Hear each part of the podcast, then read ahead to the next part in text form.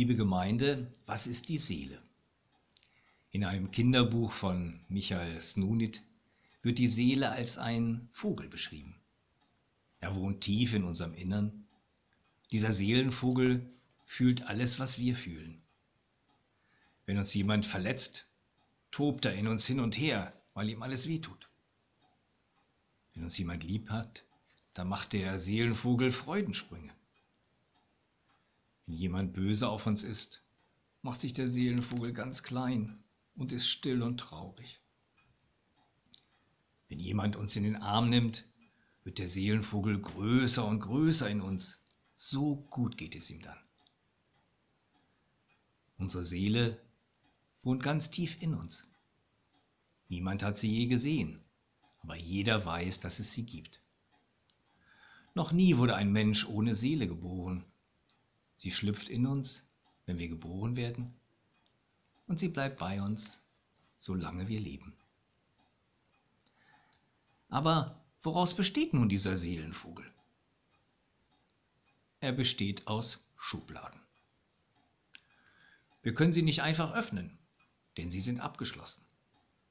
Und jede einzelne Schublade hat ihren eigenen Schlüssel, den nur unser Seelenvogel bedienen kann.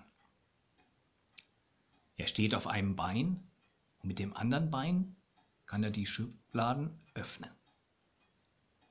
Und weil alles, was wir fühlen, eine Schublade hat, hat der Seelenvogel viele Schubladen.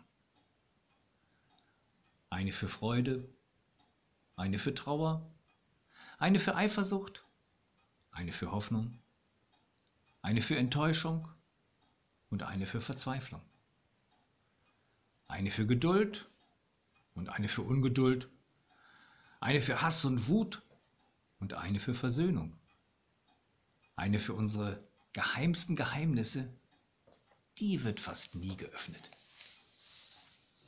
Es gibt noch viele andere Schubladen. Sie wissen selber am besten, was da drin ist. Manchmal sind wir eifersüchtig, ohne es zu wollen.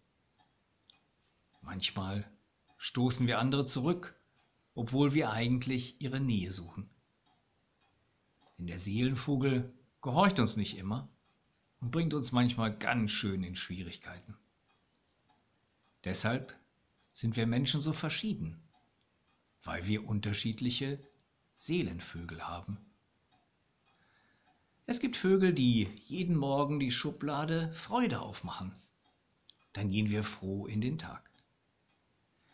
Wenn der Vogel die Schublade Wut öffnet, sind wir wütend. Und wenn er die Schublade nicht mehr zuschließt, hören wir nicht auf, wütend zu sein. Manchmal geht es unserem Seelenvogel nicht gut. Dann macht er böse Schubladen auf. Geht es ihm gut, öffnet er die Schubladen, die auch uns gut tun. Unser Seelenvogel hat seinen eigenen Willen. Deshalb tun wir gut daran, auf ihn zu hören. Versuchen Sie es mal. Vielleicht spät abends, wenn alles still ist.